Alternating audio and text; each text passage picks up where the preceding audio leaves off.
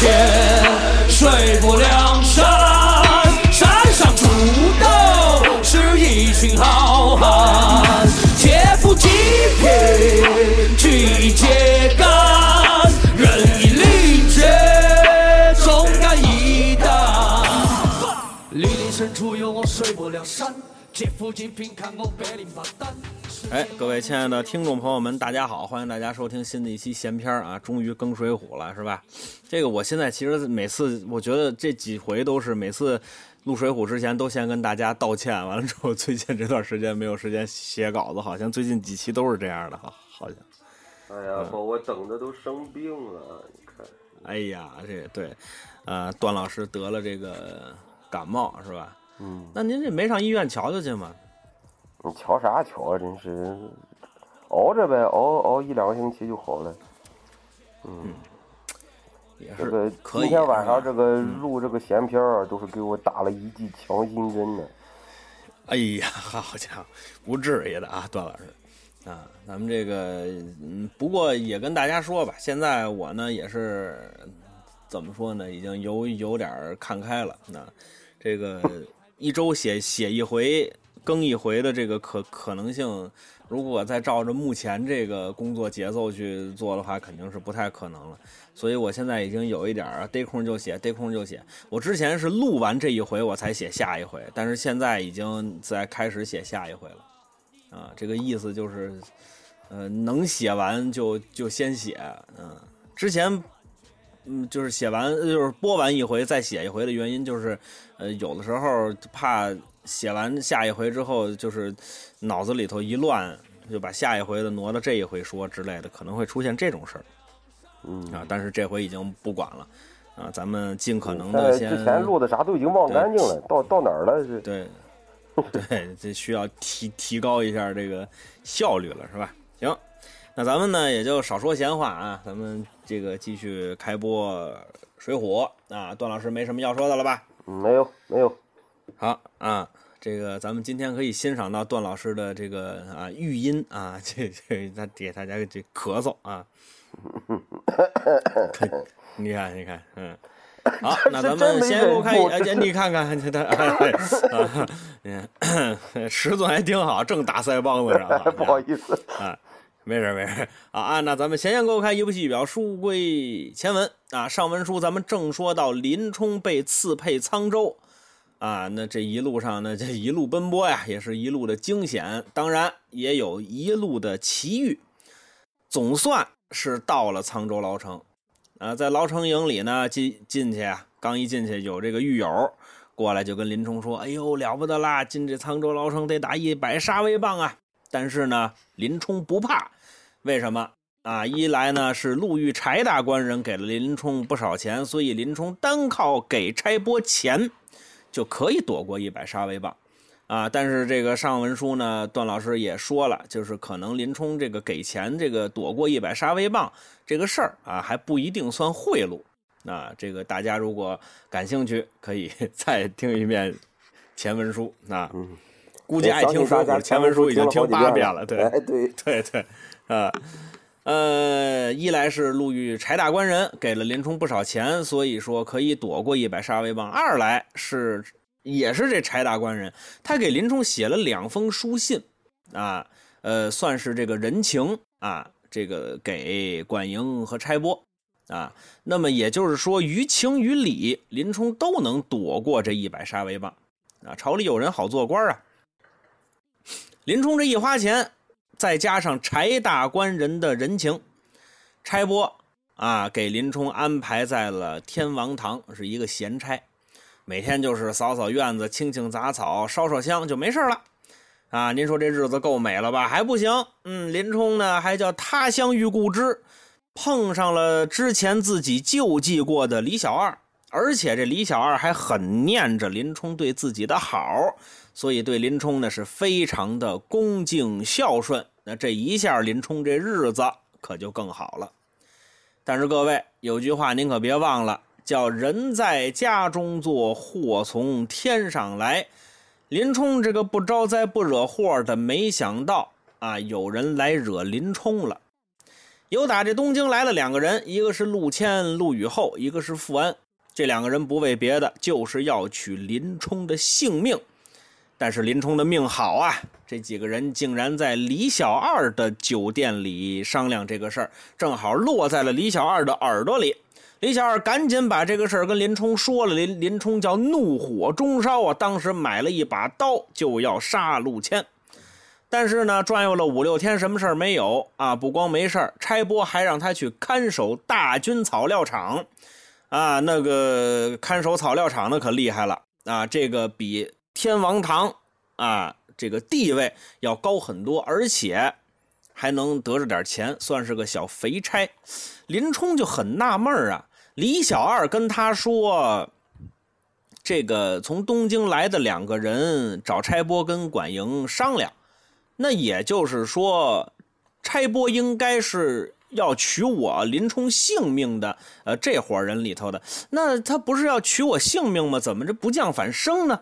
他很纳闷他就就跟李小二商量，李小二呢，呃，就说恩人你别琢磨了，反正现在是没事儿啊，那您就先去，反正从目前来看您也算高升了呀，啊，唯一就是一条，我离您远了，我没法照顾您了。那林冲也算是表达了感谢吧，千恩万谢，啊说没事你照顾不着我也没关系啊，我自己叫外卖吧，啊，这个 对吧？嗯。对，没对，对不起啊！突然想起来了一个不能说的事儿啊。这个林冲一听是这么回事那就辞别了李小二，回到了自己的营房，拿了包裹，带了自己刚买的一把尖刀，提了一杆花枪，和差拨一起就奔大军草料场去了。林冲和差拨往外一走，抬眼观瞧，好大的雪呀！这个雪景漂亮，啊，具体怎么个漂亮，咱们这个能力不够就不形容了。那总之就是漫天的大雪，吓得人睁不开眼呐。那施耐庵在这儿为什么大费笔墨要写这个雪呢？哎，这个雪可是林冲他救命的恩人。两个人捋捋夯夯顺着路走，抬眼就看见了大军草料场。抬眼看，六七间草房堆放着草料。啊，边上还有一些堆放这个杂物的军务的仓库。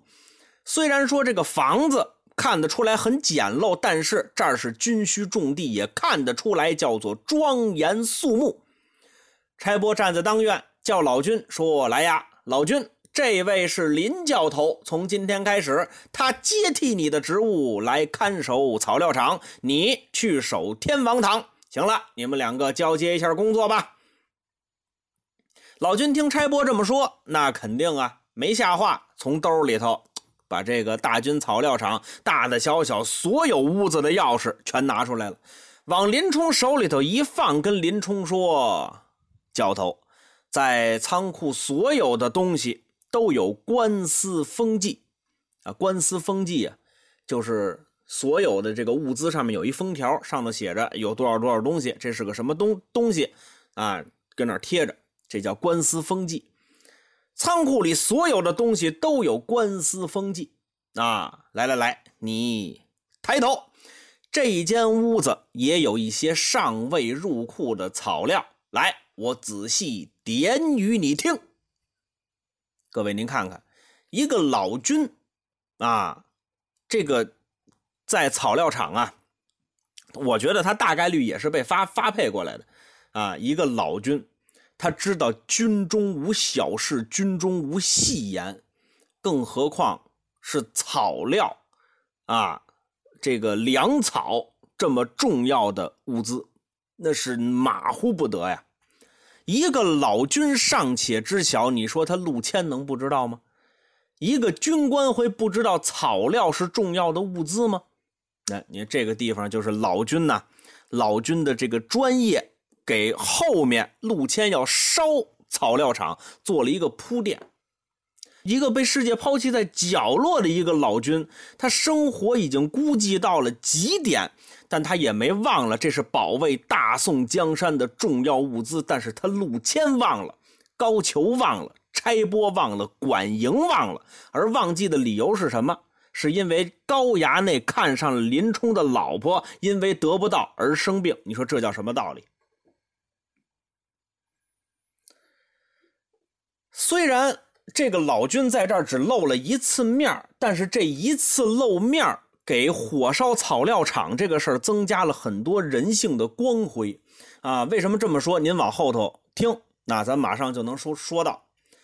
老君带着林冲把整个草料场全都看了一遍，算是把公事给交代清楚了。之后，老君说：“教头啊，新来的，这儿有个火盆锅里呢还有些碗筷，我就不拿走了，都留给你，你用吧。”林冲赶紧搭一躬，说：“老君，天王堂也有我放置的一套啊，我也不拿回来了，也送给您了。”老君听完这话，点了点头，用手往墙头上挂着的一个大酒葫芦一指，说：“哦，对了，你要是买酒的话，你就出了草场，走三二里路，就能到一个街市，那里有卖酒的。”说完。差拨带着老君就奔天王堂去了。林冲又剩一个人了。这时候啊，各位您看吧，林冲这个人啊，真不知道怎么说好了啊。林冲把这两个人送走之后，林冲把自己的行李都放好了，这屋子四面透风。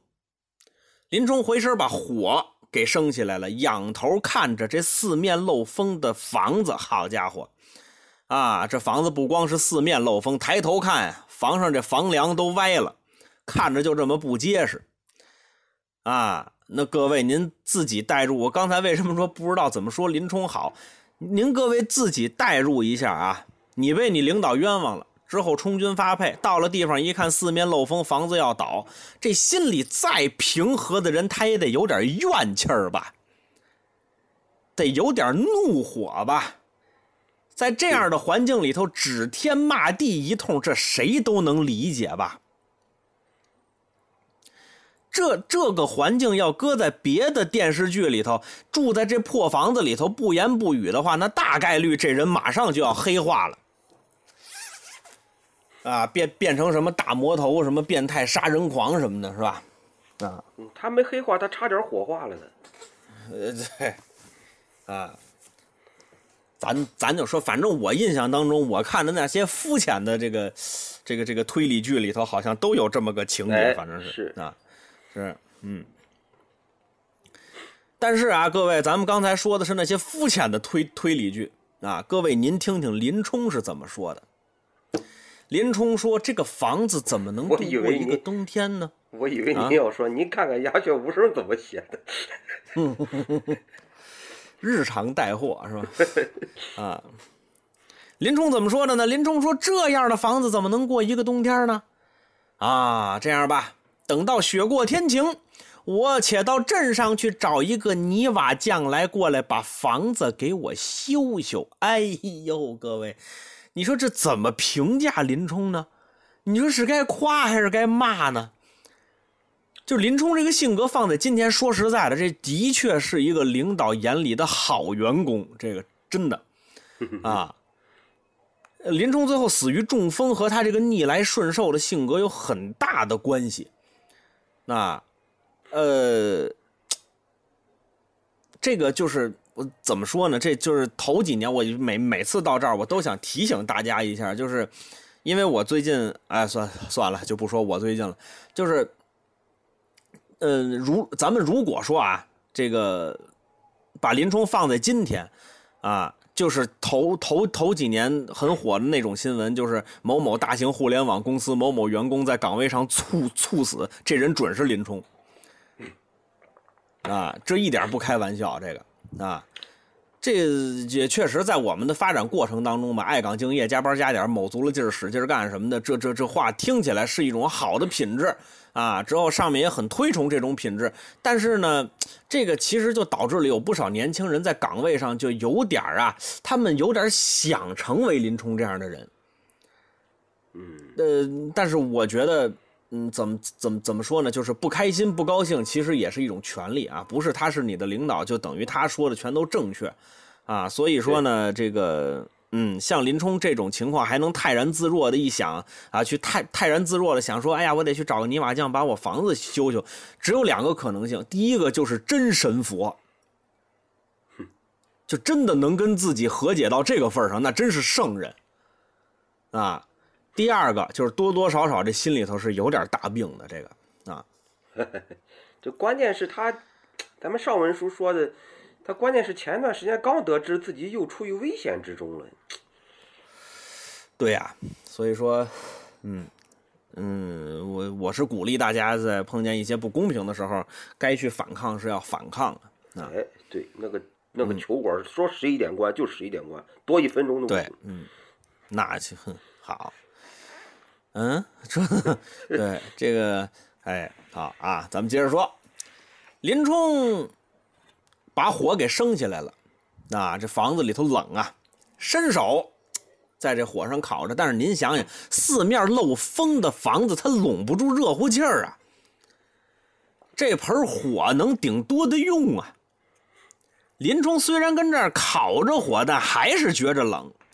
哎呦，林冲心里话说：“这还是冷啊。”哦，对了，刚才老君说二里路。之外有一个市井，那儿有卖酒的。行，我先打点酒。说着话，林冲起身。哎，各位您听好了，林冲他包裹里取些碎银子，把花枪挑起了酒葫芦，把毡帽一戴，往外就走。各位，这是林冲最经典的形象。是是啊。经典款就是在这儿出现的。您看，现在甭管是哪哪哪儿的哪个厂子的手办的那叫什么雕刻，基本都是这个形象。据手办雕刻专家赵泽老师考证，目前林冲手办的形象只有这一个。那个小浣熊水浒卡，我到现在还记着，就是这个形象。哎，也是这个形象，就是在这儿第一次出出现的，戴着毡帽，拿着花枪，挑着壶那个酒葫芦。林冲要走的时候，各位。收拾这些东西的时候，原文里有一个动作描写，您各位听完之后真得叫潸然泪下。怎么写的？原文里写林冲便去包裹里取些碎银子，把花枪挑了酒葫芦，将火炭盖了。嘿，为什么？林冲怕起火。是。您要知道，您各位都看过《水浒传》，这段太经典了，啊，京剧也唱，电视剧也演，您都知道结局。您要越知道结局，林冲这个将火炭盖了，就越讽刺，就越让人心酸。林冲带了钥匙出门，把门给锁了，起身就走。林冲在路上就这么走，这天上的雪可是越下越紧，吓得人睁不开眼。林冲顶风冒雪往前走，抬眼看见一座山神庙就在路旁。林冲一看这座庙，当时就跪倒了，说：“望神明庇佑，改日我来给您烧纸。”我觉得这个动作侧面反映了林冲其实对现在的生活他并不满意。对对对，林冲想让神明庇佑，如果我有一天躲开这儿了，我来给您烧纸。嗯，他不高兴，他不是真神佛，他是有大病，啊。林冲顶礼之后起身，接着走，又走了一段，见前面有一个酒馆，林冲直接进屋。店主人在这儿啊，这个我先给大家没有感情的念原文啊。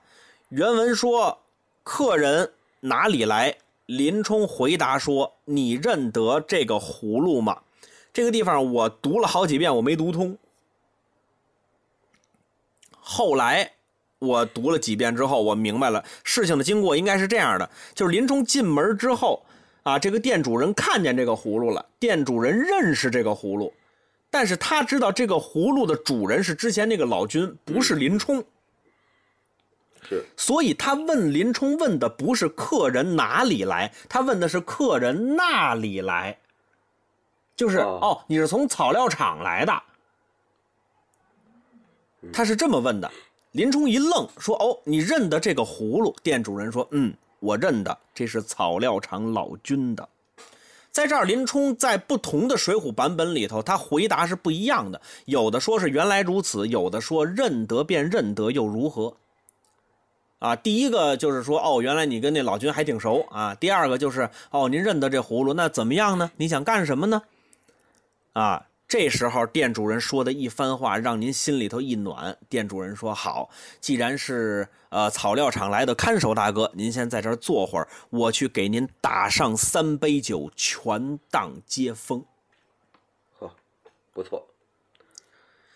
这句话在呃读书的软件里面的评论里，呃有一个人是这么写的，就是他说，呃这个他觉得这个店主人很会做生意。啊，就是那意思，就是以后呢，就是你在这儿了，那我请你喝三杯酒，这意思我卖个好，啊，以后呢你常来我这儿喝酒，我算用三杯酒投资了一个客户，呃，这个从逻辑上是讲得通啊，没有问题。但是我觉得这么理解是有一点市侩了，我但但是我并没有说市侩不好，啊，但是我觉得在这么一个回目里头，你要这么解读，就显得它不浪漫了。那那我觉得这个故事是这样的，我自己脑补的故事是这样的啊。一个被充军发配的老军，被人扔在了一个世界的角落，没有人知道他，没人认识他，他唯一的乐趣就是从草料场走向东出发，去找店主人那儿买点酒，两个人还能聊会儿天说会儿话，这是他唯一还能印证他是一个活生生的人的时刻。店主人也愿意陪他，两个人谈天说地。好不快活，可是突然有一天，上面来了调遣的命令，老君只能走。他没有时间和店主人道别，就到了天王堂。店主人正在等着他的老朋友过来和他聊天。但是等来的却是一个新人，他看见这个酒葫芦，心里有疑问，三两句话他就知道了。哦，老君走了，店主人心里一酸，那就这样吧，我请你喝三杯酒。这三杯酒，一是请林冲，第二是为他们这段友谊画一个圆满的句号。你说这编的多好？你看，嘿，啊，哎呀，我都快掉眼泪了，我。你说为了撑功夫容易吗？你看。店主人切了一盘牛肉，给他烫了一壶酒，端过来请林冲喝，这些都算请的，啊。之后呢，林冲又买了一点牛肉，把这个酒葫芦给打满了，回身您听好了，回身留下了一把碎银子。这个举动很明显了，就是压柜，我以后还来。哎，林冲挑着酒葫芦，怀里揣着牛肉往回走，一出门一看，好家伙，这雪更大了。林冲压着自己帽子，踉踉跄跄的往回走，到了自己草料场，一看坏了，自己住的那两间草房已经被大雪压塌了。林冲脱口而出三个字：“怎地好？”啊，就这可怎么办呢？但是他可不知道啊，正是这场大雪压塌了房屋，才救了他林冲一条性命。林冲看房子倒了，他干的第一件事是什么？各位您听啊。原文写放了花枪葫芦在雪里，这个话我觉得就是林冲啪一下把这东西扔雪地里头了。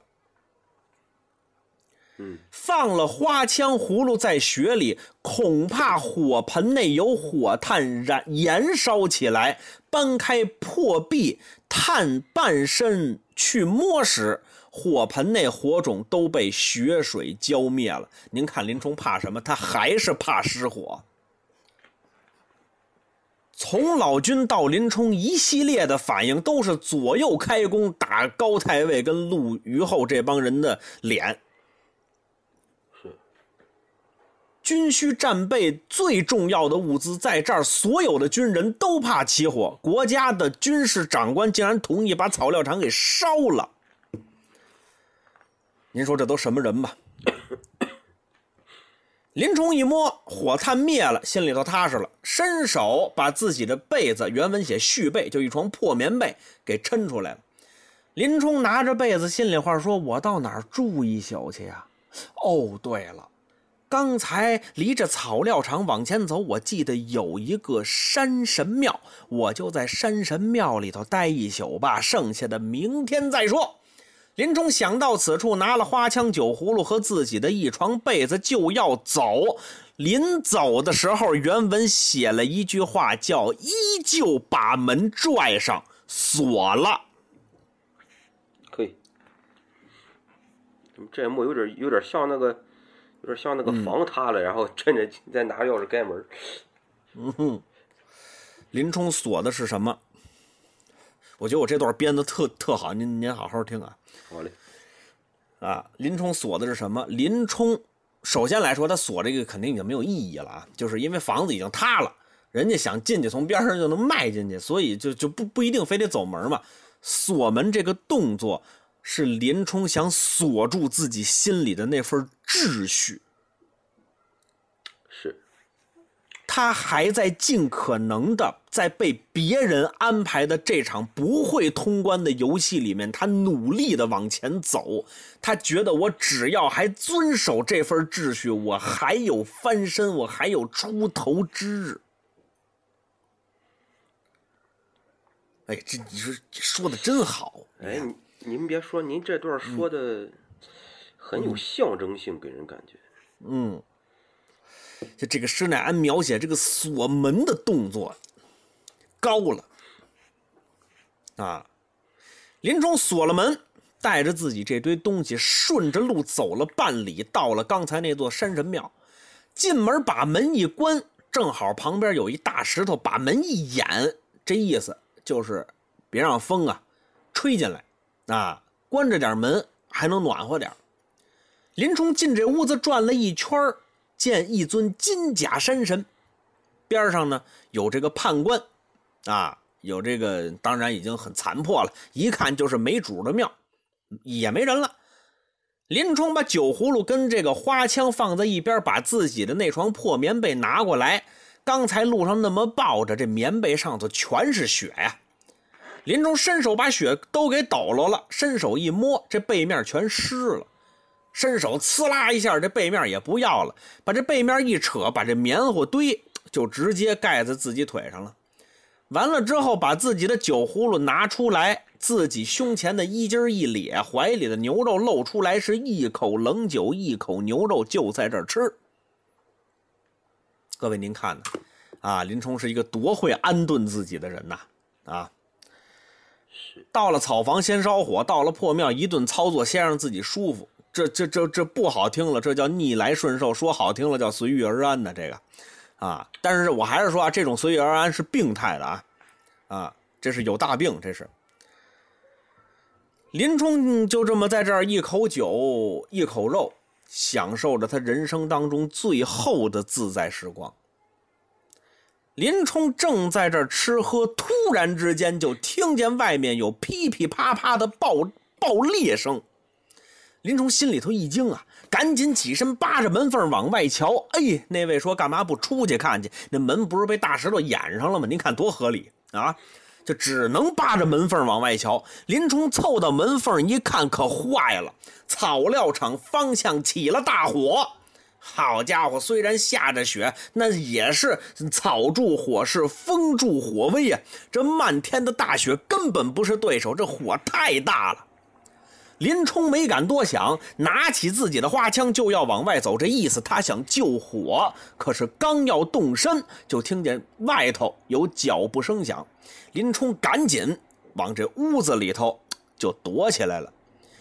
这几个人过来，就要推山神庙的门。这意思想进去聊去，但是三把两把没推开，这几个人就站在庙门口的房檐底下躲着大雪，一边躲雪一边可就聊上了。一个就说：“嘿嘿，怎么样？这条计策好吧？”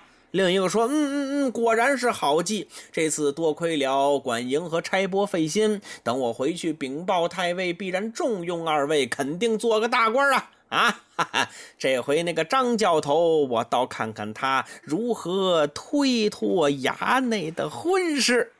有人说：“哎，林冲这回肯定没命啦，小命一没，咱就算行了。高衙内那个病啊，就算是药到病除啦。”这会儿，另外一个说：“嘿嘿，我跟你们说，就林冲那老丈人，就那个他妈张教头，我没见过他们那么轴的人，那叫油盐不进，是软硬不吃啊。我们带着那彩礼提亲去，他老跟我说啊，我女儿有丈夫，有丈夫，我就说你闺女没丈夫了，你别拧了，你就应了这门亲事吧。这张教头好，就是不听，去了三回，去了五趟，就是不行。哎呦！”咱们衙内那个病啊，可就更重了。太尉实在是没办法了，这才请二位帮忙。没想到一举成功啊！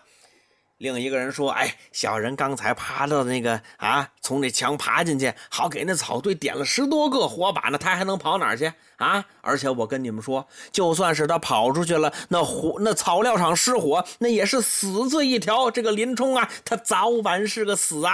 啊，他。” 这个这段儿这段儿放在电视剧里，就是这就叫艺术手段如如此的低劣，你知道吧？就是说，他完全就起到一个借别人之口把这个剧情推推动下去的目的。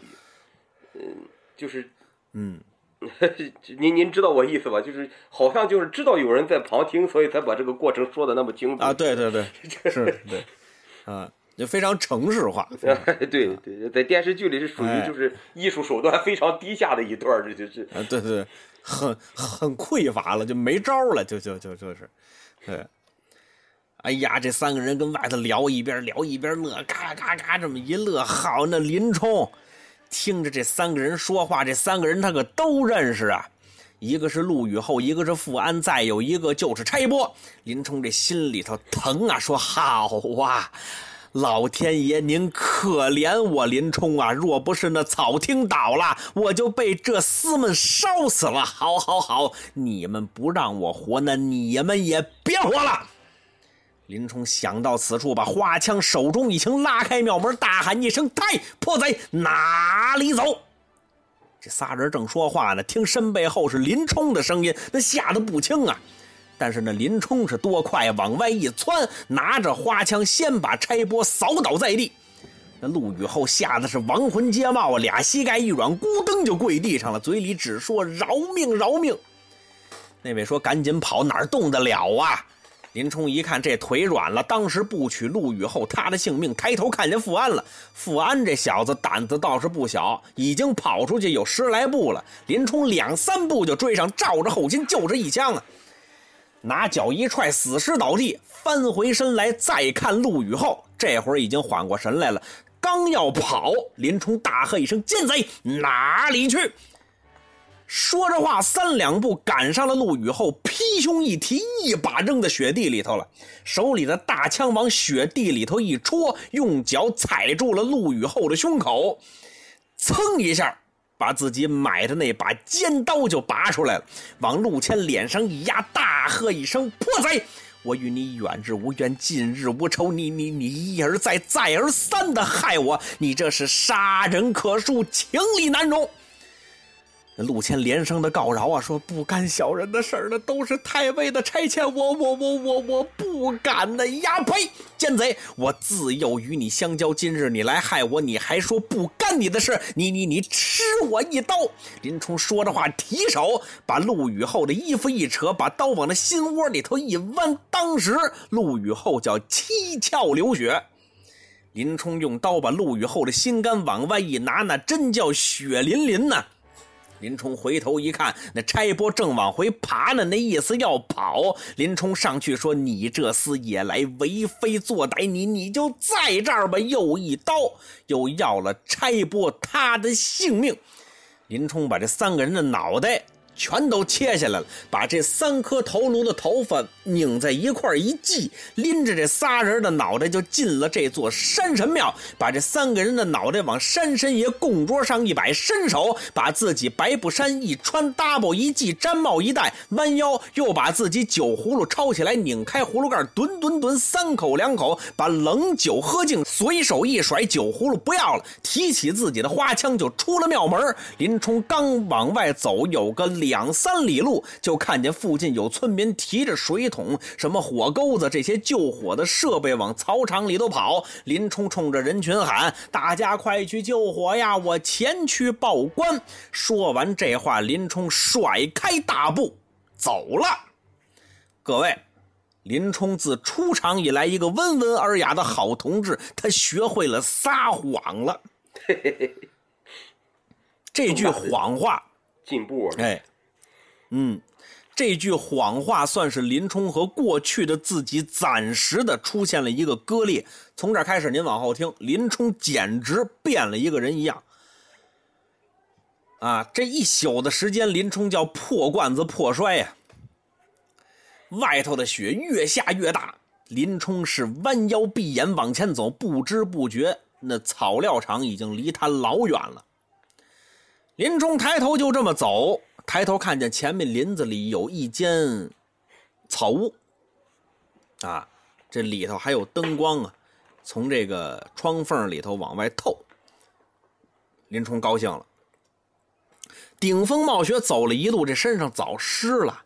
前面这房子里头有光，就证明有人呐。有人，他有光就有火呀。我好好烤烤火啊，身上湿了。想到这儿，林冲就往这草房里头走。走到门口，推开了门，只见正中坐着一个老庄客，边上围着四五个小庄客，这几个人都在这烤火呢。林冲进门一抱拳，我说：“列位，我是牢城营啊，那里头给上边办事的人。”呃，在外面行走，我这衣服全湿了，能不能借各位这个火盆，我烤烤火呀？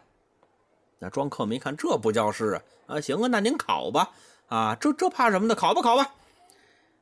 几个庄客接着跟这聊天，林冲进来这个事儿压根就没往心里去，你想烤火你就烤吧。林冲守着这火盆在这烤衣服，突然之间就闻见一一股子呀。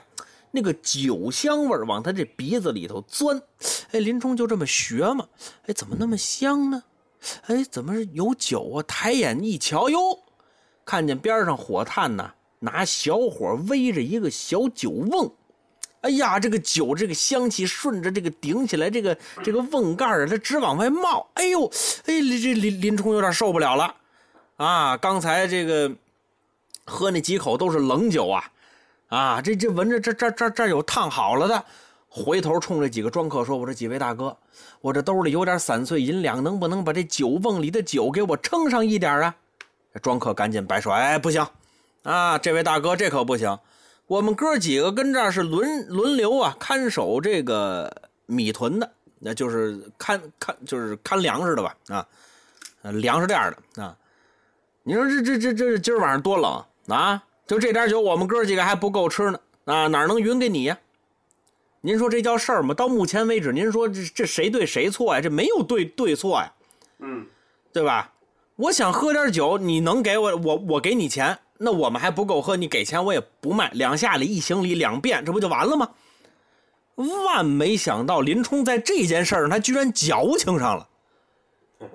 林冲说：“哎呦，你就给我两三碗挡挡风寒，这。”不行吗？庄客也有点不高兴了。不是我说你这人听不懂人话是吧？啊，我告诉你了，这个酒是我们寻更下夜的人喝的。现在这天气你也看见了，这要是到了三四更天的多冷啊！我们哥几个还不够分，哪有富裕的给你呀？啊，不给就是不给啊！不要再纠缠了。老庄客在这儿跟林冲说话，但是林冲啊根本就没往心里去。为什么？那一阵阵的酒香扑鼻呀！林冲就说：“哎呦，你就给我一点吧。”他这一句话出口，庄客们全急了，呼啦一下全站起来了，说：“你这人好没道理啊！我们好心好意给你烤火，你还喝酒啊？我我跟你说，你要想烤火，你好好烤火；你要再要酒喝，我们给你捆起来，给你吊房梁上。”林冲听完这话，怒火中烧，当时把手手里的花枪一涮，这枪头噗就扎那火盆里头去了，歘啦往上一挑，那一条火龙啊！当然你要说就挑起点那火星子，倒没事了。这林冲的枪多准呢，往里一扎，啪，正好扎着一块烧红的木炭，往外这么一扬，歘，这木炭照着老庄客这脸上就甩出去了。那林冲可是教头。那久经沙场的手头上他准呐，您想想刚才那杀戮千多利落啊！歘一下，这这烧着火的木木炭正砸老庄客脸上。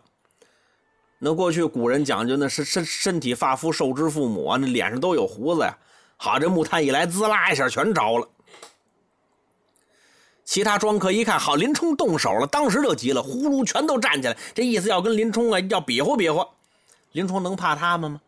抡起手中的花枪，噼里扑噜都不用招，一通乱打，这点人全躺下了。这群人一看，好家伙，林冲好大的本领啊！互相搀扶，架着啊，搀着，从这屋子里全跑出去了。林冲把这群人打走之后，心里头高兴，叫仰天长啸，好啊，好啊，啊，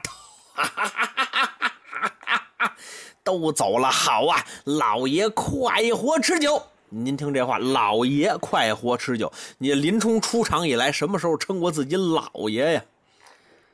呃，憋太久了，这就是终于释放了。你从啊，从这点上说，林冲对自己身份上的认知，最起码他已经变了。我不是教头了，我也不是公务员了，我是老爷了。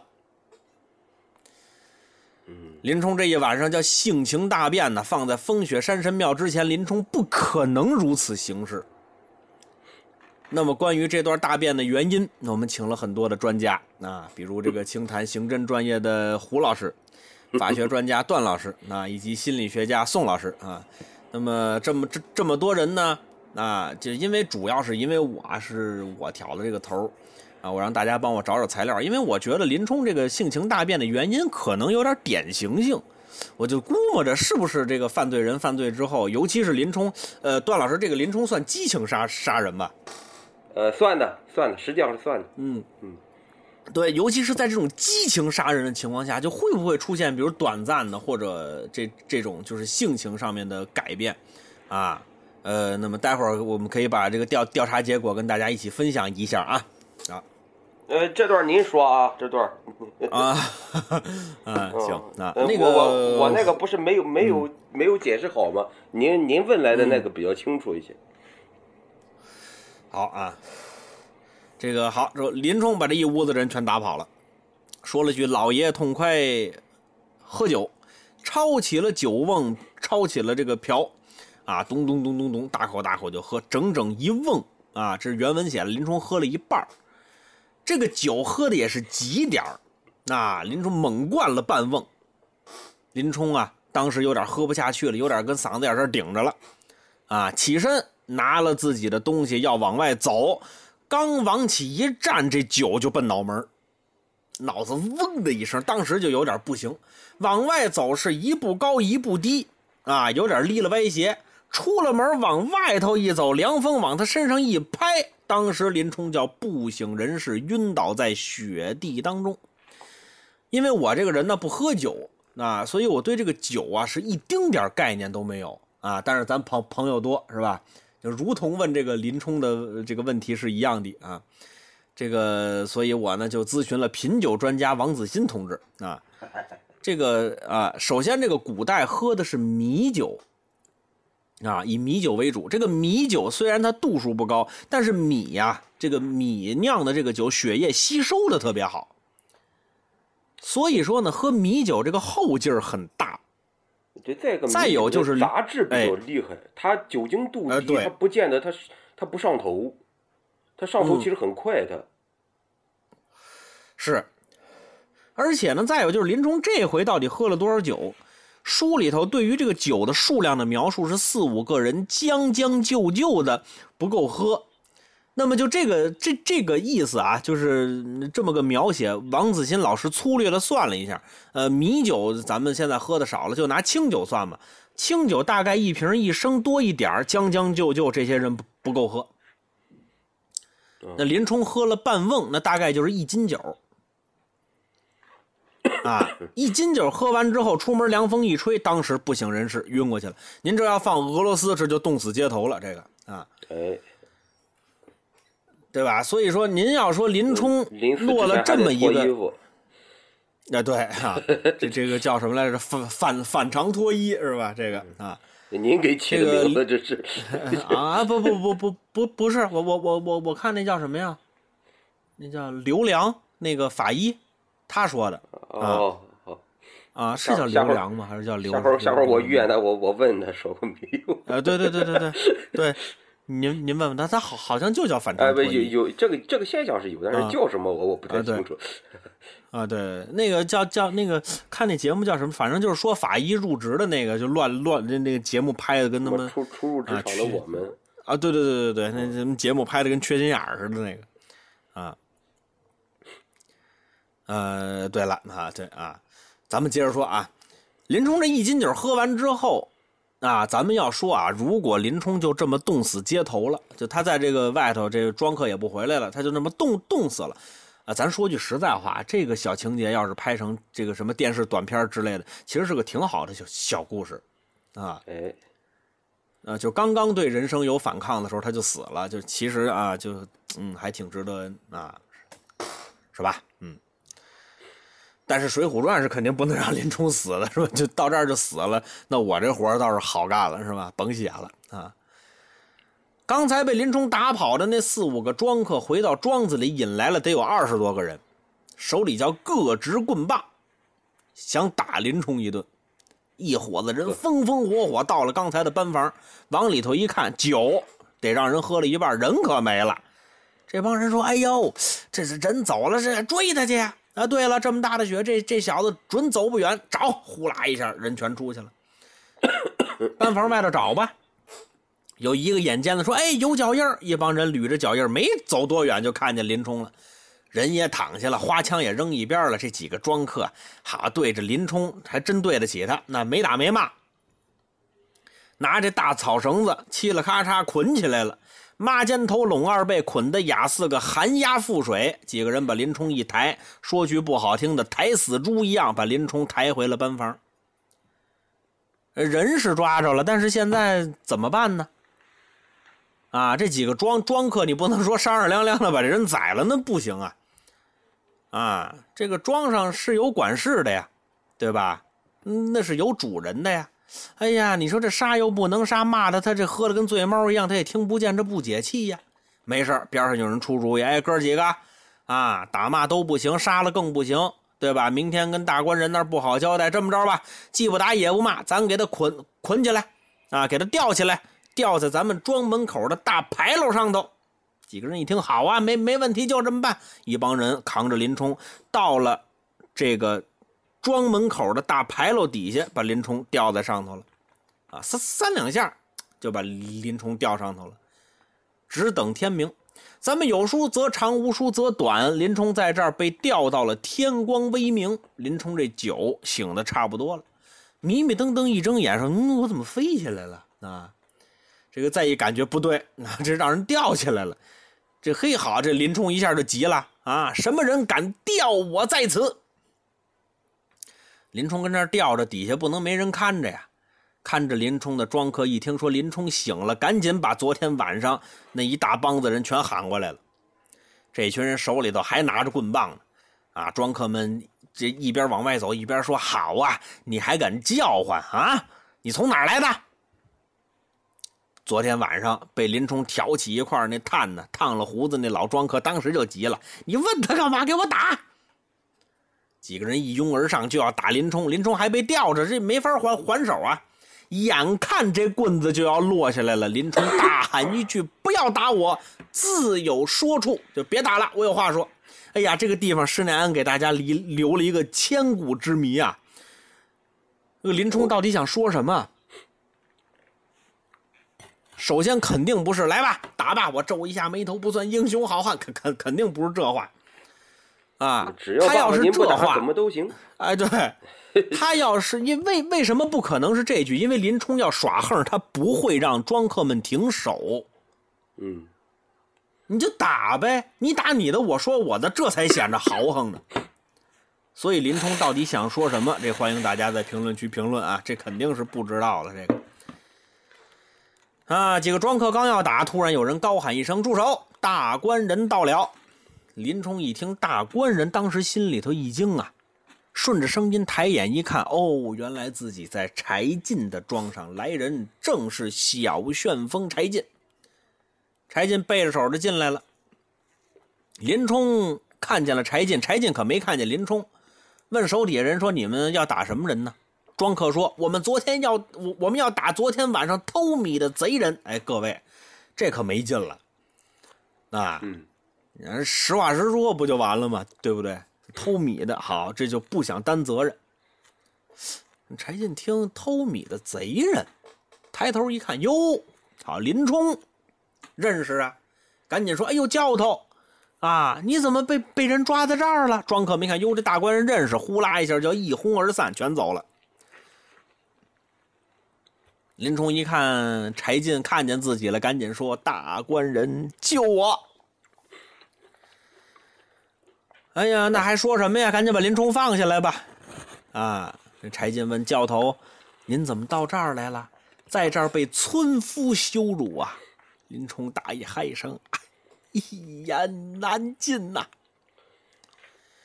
林冲说：“哎呦，我的哥哥呀，您这也是时衰运败呀。”真难说呀，啊，这样吧，您先在我的庄里头住下，咱们再商量。来呀，给教头先拿一身衣服。还是那话，有书则长，无书则短。林冲在柴进家就这么住下了，每天没别的，就是吃饭喝酒，闲谈武艺，一住就是五七日。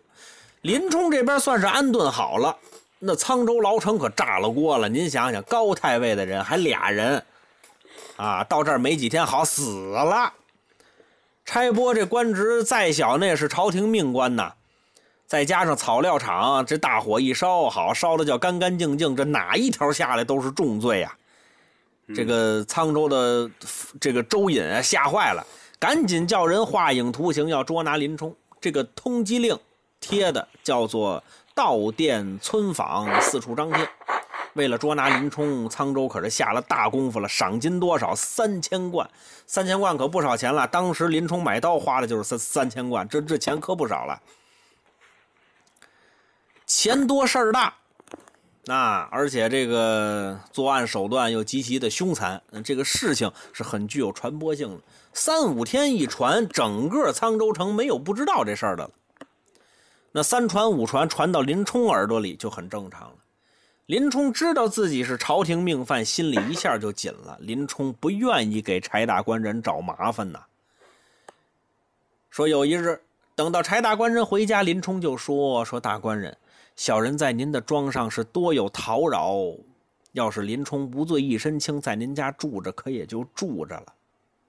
但是林冲现在可是朝廷命犯呐，啊，我要是在您这儿被抓了，我恐怕对您不利，大官人。”我想想，我还是走吧。这段时间多蒙大官人您的照顾，让我有一个栖身之地呀。以后我只要还能活着，我不死，我有机会，我定效犬马之劳。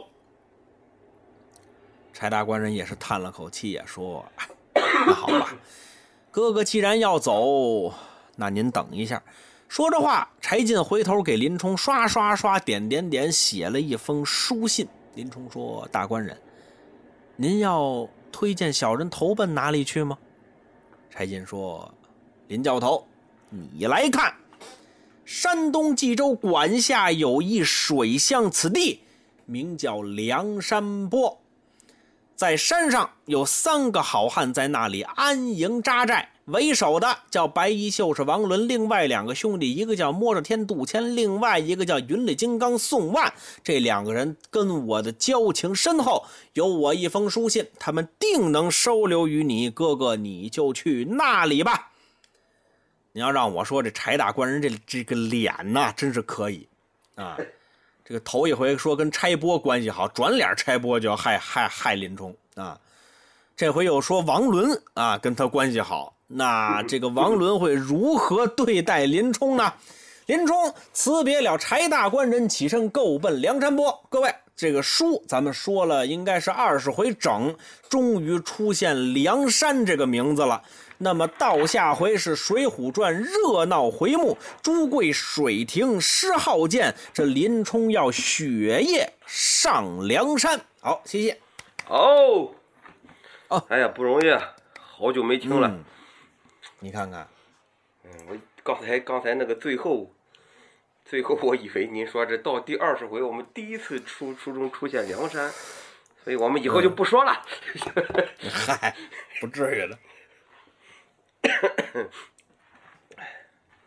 哎呀，好久没听啊，对了，嗯，咱们这个在解读法律问题之前，还是把那个林冲那一晚上性情大变的那个事儿跟大家来聊聊一聊。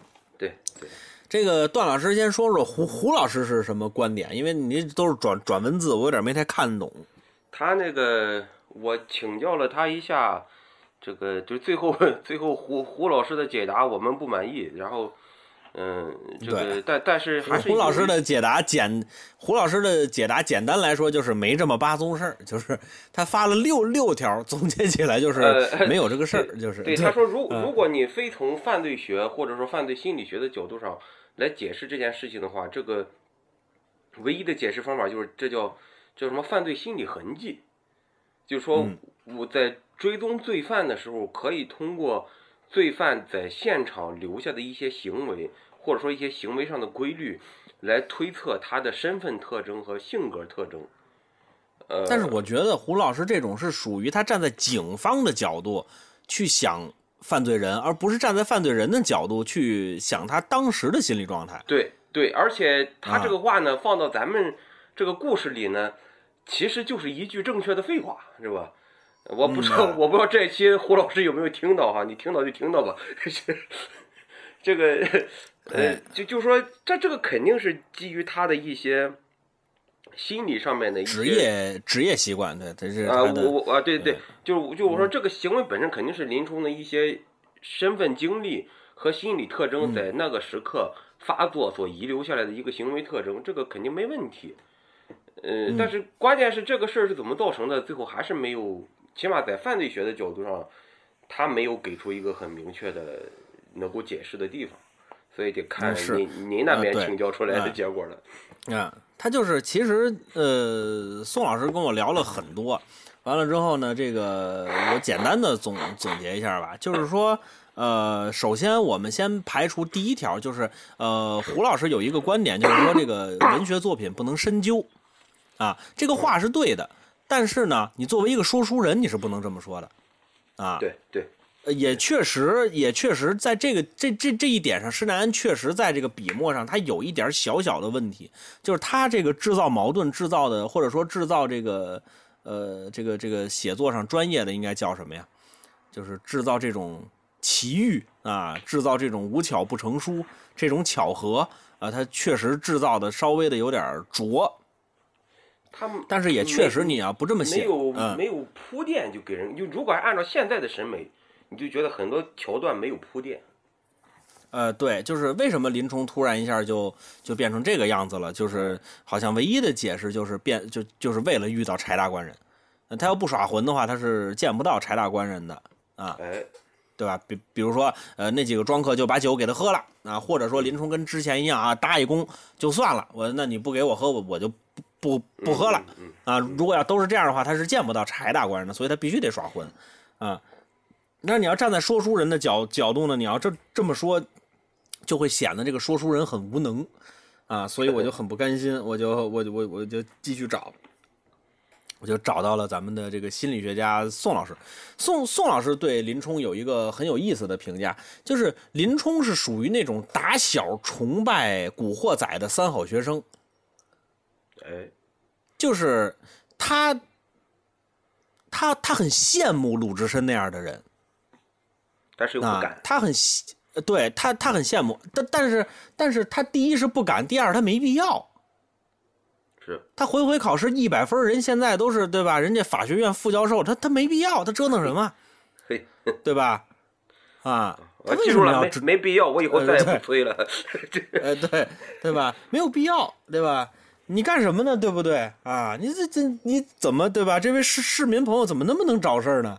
对不对啊？所所以就是说这个呃，对吧？但是他他在这一个瞬间的时候，他突然跟自己之前的身份出现了一个很短暂的割裂，就是林冲突然有了一个机会，这个机会就是我可以不遵守公公务员法，就是我可以不遵守这个这个我之前所信奉的那一套东西。编制没了，这那对我我的编制没，我没什么可顾忌的了。之后他突然一下就想到了自己小的时候崇拜的那个什么山什么山鸡呀、陈浩南的，就是啊，就他他就就是他突然在这一晚上，他就想我要变成这样的人多好呀，我就可以不顾及了，我什么都不顾及，我就往上，我就跟他们干了。你不给我酒喝，我就打你，我就变成这样的人。嗯那，所以他今这一个晚上他不搂着了，就是我就变，但是你就过了一宿之后，他发现他还不是那样的人，也就是说，他其实只是短暂的，在他杀完人之后，他那个血呀还没从脑子里头下去的时候，他变成了这样的人，他短暂的出现了一个耍魂的情况，啊。但是你看，跟他形成鲜明对比的，就是宋老师给我举的这个例子，跟他形成鲜明对比的是武松。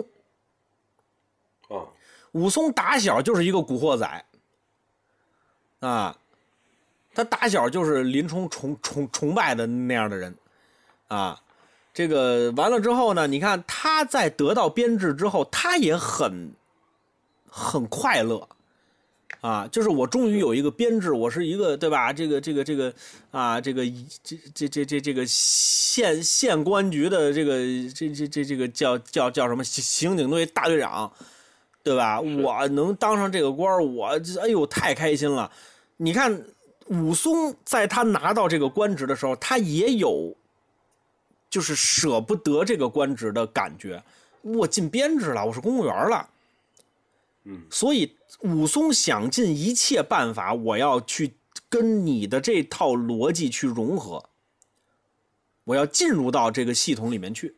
但是他根儿上是个是个古惑仔，他第一次融合没融合了，第二次融合没融合了，第三次融合也没融合了的时候，就去你妈的，拿着刀就开始杀人，他又变回了他自己。也就是说，他也短暂的和自己的之前割裂开了，但是他马上又回回回到了武松自己的处事方式。那林冲也一样，他也是短暂的割裂开，他觉得我可以不在乎了，但是实际上他还是在乎，他还是在乎规则秩序，他从小学的这些东东西。啊，虽然武松不一定打得过他，但是林冲也杀不了像武松那么多人。是，嗯。这个就是以上对于林冲晚上为什么犯浑的这个事事情，我们啊，我们我们搞的这个事情啊，啊，这个还是问了一下午，很有解释力的这个。哎，我是没想到，小伙搞搞清楚这个问题的答案，一直到最后我都快忘了，这期都没录上。对啊，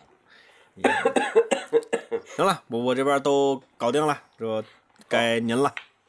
哎呀，我们聊聊。久违的法律问题，哎，嗯，那个，呃，今今今天这期呢，还是零零碎碎的，还有好好几个地方。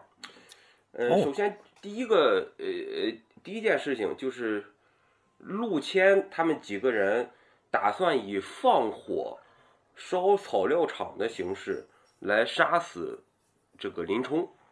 这个行为，呃，这是在法法律实践当中的一个常见的有点疑难的问题，就是到底定放火最好，还是定故意杀人最好？嗯，嗯，就是说，从这个定性上来讲，故意杀人罪的定性是什么？故意侵害公民人身权利、民主权利那那一类的罪名。就故意杀人嘛，嗯，然后这个放火罪呢，是属于以危险方法危害公共安全类的罪名，它是它是两个不同类的罪名，这两个罪的侵害的客体不一样。故意杀人罪就是想要剥夺某人的这个生命，但是呢，放火罪它所侵害的客体是公共安全，嗯，是公共安全，所以说。你像那个之前那个那个，咱们节目里好像也提过一回，就是那个那个保姆莫焕晶纵纵火案，哎，最后最后造成了很多人的死亡。他他一开始纵火的目的是为了那个谎报火情，然后再灭火，然后想要让让这个女主人能够同意挪点钱出来。哎，对，给借给他点钱。结果后来这件事情失控了，他的这个这个行为就是非常典型，他没有杀人的目的，但是他纵火的这个行为对公共安全这个犯罪客体产生了危害，所以他最后定的是放火罪嘛，这个人最后判了死刑。嗯，所以所以说，如果说一个一一桩一桩犯罪行为，他的一开始的目的是剥夺某一个明确的人的生命。但是他剥夺这个人的生命的方式是放火的话，那么其实更合适定故意杀人罪。嗯，呃，就是呃，你看我们今天故事里就这样，我的目的是为了杀林冲，这个非常明确，我是有非常明确的犯罪对象的，我是想要杀掉林冲，只不过我杀林冲的方式是、是放火。嗯，所以说这样的话，这个这个这个行为更适合定故意杀人罪，但是。我们放到今天这个故事里，他的这个放火的行为还有一系列其他的影响，就是，嗯，这个放火的地方，这个草场是个公共场合，而且是存放着军事物资的公共场合。嗯，也就是说你，那其实这个行为就有一定的复杂性了，就是说你放火的这个行为是包含着剥夺林冲个人生命以及危害公共安全的双重目的。那么这种情况下，死我们刑反复执行，这这种情况下，我们现实当中可能就会遇到不同的意见。有些人就认为这两个关系是吸收关系，就是你的主观目的还是剥夺林冲的生命，呃，对这个公共安全损害是由你的这个主观目的所延伸开的，这是一个吸收关系，那就适合定还是定杀故意杀人罪。有些人就认为这个时候你是包含两个不同层面的主观目的的，你应该定。故意杀人罪和放火罪数罪并罚，嗯，就是两两个罪同时定，所以说这个是有分歧的。当然，这个分歧呢，其实也也主要是刑法的技术层面的分歧，因为这两个这两个案件都是有可能判死刑的，所以说现实当中你一一个定一个罪名判判到什么刑，和定两个罪名判到什么刑，可能都不影响。嗯，啊，这是这是第一个，就是说这个。放火的这个行为，然后第二件事呢，就是咱们 之前节目里讨论过无数次的一个问题——正当防卫。嗯，嗯，就是说这个林冲躲在，他是躲在躲在一个山神庙，山神庙。嗯，他躲在山神庙，他听到那陆谦他们几个人放完火之后，嗯，在山神庙附近聊天的时候。他听到了他们的这个这个这个密谋，然后接下来呢哎就把他，我打断您一下啊，啊啊，通过我这么多期的学习，我觉得林冲这个行为他不是正当防卫。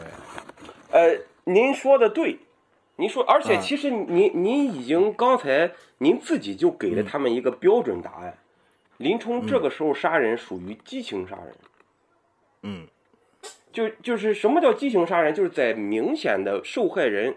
有过错的情况下，你受到了受害人过错的一个刺激，这个时候的杀人就属于激情杀人。按照这个来界定的话，林冲是一个比较标准的激情杀人行为。嗯，所以说他他他不属于他不属于正当防卫的范畴，因为什么？因为这个时候侵害行为已经结束，是吧？嗯，您您您您这个判断是对的，侵害行为已经结束，而且他们其实不知道林冲在旁边。是的。对，这这个林冲这个正当防卫的紧迫性和必要性都是不存在的。这个时候，你如果林冲选择赶快悄无声息的逃跑，其实这个事情就就就结束了，是吧？嗯，呃，这不存在防卫的理由，所以从这个角度上来讲，确实不构成正当防卫。林冲的行为构成激情杀人。好，这个是咱们从刑法的还是从技术的角度给了一个完美的，就是如果考法律考法律职业资格考试，这个题是个案例分析。那么这个题答案就是满分了，就就是就是百分百正确的。但是咱们今天得聊点别的，哦，聊点什么呢？就是刚才这个定性对啊，它是激情杀人，它不属于正当防卫。但是从法律性质层面，激情杀人属于可以从轻减轻的情况，但是哦，性质没变，你仍然是犯罪。嗯。但是正当防卫这是一个出罪理由，一旦认定为正当防卫，你就不构成犯罪了。嗯所以说，从定性的角度上来讲，如果这种情形构成正当防卫的话，显然是更理想的，对不对？嗯而且我们站在人性的，我们站在人性的角度，我们每个人都没法保证你处于林冲那种状况，你能不干出这样的事儿？嗯，而且你还有这个能力，主要是，哎，对，而且这这当中还有一个背景问题，就是说林冲最绝望的情形就就在于，他跟我们不一样，是吧？我们如果听到隔墙有耳，我们我们听到他有些人想杀我，结果失败了，在正正在那商讨自己密谋的情况的话，那我们是能够做到悄无声息的逃跑，然后赶快去报案的，因为我们生活在现在，我们的这个获取救济的手段一一直在我们身边，可能拐拐拐两个街道就是派出所，对不对？嗯。掏出手机来打电话，十分钟幺幺零就到。嗯。我我们处于这么一个环，但是林冲处于一个就是他诉诸公力救济没有渠道的这么一个环境里，嗯。所以说这个这种情况下，能否认定为正当防卫，这个可能就是说是一个很要命的问题。这这就取决于就是呃法律当中有一个原理嘛，就是如果你认为一般人按照他的一般的理性状况没法期待他做出这件事情的话，那么法律强行对他对一个人做出这样的要求，那么这个法律可能就是有有点问题的。嗯呃，所以说这个林冲那种情形，这个确实按照现行法律规定不构成正当防卫。呃，但是就是我想说的就是，这是一个比较遗憾的结果，嗯。而且对这个正当防卫的讨论呢，还涉及到一另外一个问题，就是我们刑法当中是规定了所谓的无限防卫权的。这个无限防卫权就是你面临几种严重暴力的侵害的时候，对你的防卫的界限是不做边界要求的，其中就包含正在面临什么杀人啊这种行凶这种行为，你是可以行使无限防卫权的。但是这个呃林林冲这个这这个这个这个呃今天这段故事呢，其实也反映出一个问题：刑法上面所谈的无限防卫权成立的前提，仍然得满足正当防卫的必要性和紧迫性的要求。就是你得符合正当防卫的它所概念所界定的那个那个时机和场合，同时又是行凶的事件，你才有所谓的无限防卫权。要不然的话，这个无限，即便是你面临行凶，你这个无限防卫权也不存在。嗯所以说从，从这个严谨的法律适用的角度上来讲，丁老师您的回答是对的，林冲不构成正当防卫。但是，我个人认为，从人性和情理的角度上来分析，这是一个比较遗憾的结果。而且，呃，如果说林冲是在生活在现实世界的话，林冲犯的这些事儿，假如说啊，后来他被人抓住了，然后就提起公诉，嗯是吧？林冲家肯定得有律师，是吧？这个、嗯林冲的这个犯罪的这个过程，就杀死陆谦这几个人的过程，你别忘了，他有个他还有一个条件，就是他整个过程除了受害者就是凶手，没有任何第三人在场。他所处的那个环境也是肯定是没有摄像头的，是吧？下着暴雪，嗯是吧？荒无人烟的这么这么一个，在这肯定是没有公共摄像头这么一个环境。那么这个时候，我们以前讨论的比较厚黑的那个逻辑就来了。这个时候，在律师的指导下，你怎么说很重要？对，你怎么说很重要？那林冲完全就可以说成，是吧？我在这儿避雪，然后他们去那儿杀完我，到这儿又撞见我了。之后他们的眼神分明是想把我杀哎，对，然后我我我再一次面临威胁，我不得已我才把他们杀掉。那么，因为因为你这个解释，你你你这个解释，你是很很有可能找不到证据来推翻你这番解释的。嗯那么按照这个疑点利益有利于被告的这个这个逻辑的话，那么林冲很有可能这番说辞会会会会说服检察官或者法官的啊，你你就构成正当防卫的。对，所以说这个这个也是也是一方面，所以说这肯定不构成正当防卫，但是嗯，这这件事情值得说到两句。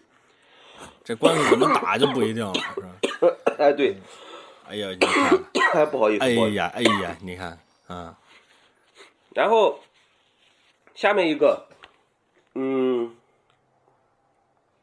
啊、稍微说说说一句哈，就是说，呃，林冲的这个在今天这个故事里面，林冲的这个行为，如果不考虑他行为的目的的话，他他就说他他离开自己的工作岗位是为了躲避，一开始是为了躲避这个这个灾害，嗯，对吧？有下雪，一开始为了躲避灾害，后来呢是为了躲避这个谋杀，呃，但他这些行为呢都是有正当目的的。但是如果他没有这些正当的目的，他本身他负责看守军用物资，但是你又、又离开了你的看守军用物资的正当岗位，这个行为如果不考虑你行为是有正当目的的哈，如果不考虑你的正当目的的话，那这个行为可能会构成刑法当中规定的叫擅离玩忽军事职守罪。嚯，还有这么个罪呢？啊，这是单独的刑法单独有一章是关于军事类犯罪的，当中有这么一条，这一条我也不知道，我是现查的，我是现查的。是这样，嗯，就刚才你讲的时候，就刚才你讲说，对我把那个那一章翻了个遍，我找到这么一个罪名，它是指什么指挥人员和值班执勤人员擅自离开正在履行职责的岗位，或者在履行职责的岗位上严重不负责任、不履行或者不正确履履行职责，造成严重后果的行为。嗯啊，当然就是说，前提就是说你的这个行为没有正当目的。咱们今天故事里面，林冲是有有有有正当的目的的。好，这是这个，然后接下来一件事情就是刚才咱们分析的，林冲忽然间呃上火，然后跟人抢酒，还把几个人给打伤了。嗯那么这个罪呢，在现实当中大概率会被认定为典型的寻衅滋事。啊，嗯，但是呢，在今天这个故事里面，林冲的这个跟别人发生冲突，然后把酒抢走的这个行为，除了有可能会呃被判寻衅滋事罪之外，他还有一定概率招惹上另外一个罪名，叫抢劫罪。这不至于吧？啊、啊，对对，喝点酒嘛，对对，这就您说的说不至于吧？但是说这两个罪有一点比较像，就寻衅滋事罪的有一个非常典型的表现，就是什么抢拿、抢抢拿、强要，抢拿、抢要，然后跟人发生冲突，这是寻衅滋事的一个表现。然后抢劫罪呢，是以非法占有为目的，以暴力或者以暴力相威胁。来来获取一个非法占有的目的，就是从这个表述上来看，这两个行为有可能会发生重合。嗯，现现实当中发生重合，这两个罪怎么区分呢？你就看这个行为的目的是以非法占有为主要目的，还是以为了寻衅滋事为主要目的。在在这个故事里面，答案的结果就是丁老师您刚才那一句“认抢劫罪不至于吧”，因为我们能够通过林冲的行为判断出来，林冲这个行为的过程，尽管结果是他跟把别人揍了一顿，然后把酒拿到手了，是占有了一个酒，但是他的这个行为的初始目的不是强烈的非法占有为目的，他的初始目的就是惹事儿，强拿强要是更像是寻衅滋事的目的，所以说这个行为更适合定寻衅滋事罪，不定抢劫罪。一旦定抢劫罪的话，你的刑期可能会更重。你看林冲听话了这么长时间，终于犯罪了。你看，然后后面还有一件小事儿，就是说这个林冲后来不是又把又被这几个人给绑了之后抬回班房嘛，对吧？而且在好像还是吊了一晚上，是吧？对，啊，对，这个行为现实当中也有一些解释，就是我们现实当中呢有可能会遇到这么一种情况，比方说我们家遭贼了，嗯，遭贼了，你半夜你你听到有人潜入到你家里，然后可能抢了你点什么东西，然后就跑了，跑了之后呢，有的时候有人会选择直接报案，但是有些有些人可能对自己的体力有些比较自信，就从后面追，一直追，最后把他给追上了。追上之后呢，比方说拿着一些绳子或什么东西，就把他给绑住，绑住，然后带回自己家了，是吧？那么本身这个行为并没有不当性，这个行为首先你是正当防卫的延伸，你是一种正当防卫的延伸，同时你的这个行为就是在公力救济没有及时赶到的情况下，你的这个行有一定的为本身必要性。对，也对，也是一种自救行为或者自助行为，这个不要紧。甚至说，就说你随便找了几个绳子，临时为为了制止不法侵害，临时限制住了他的人身自由，也可以，也不要紧，嗯也不要。但是你把他抬回班房之后，接下来的行为会影响你行为的性质。如果你抬回抬回班房，你把他控制住，然后马上打电话报警，寻求公力救济，是吧？警察警察来了之后，马上按照程序来走。那么你此前为了制止不法侵害，为了控制犯罪嫌疑人的这种自助式的限制人的人身自由，甚至有一些暴力暴力这个这个行为，这都属属于合法范围之内的。但是像今天这个故事里面，把林冲吊了一晚上，那性质就变了，那可能就会构成故意伤害罪、非法拘禁罪等等。嗯，好，今年就这些。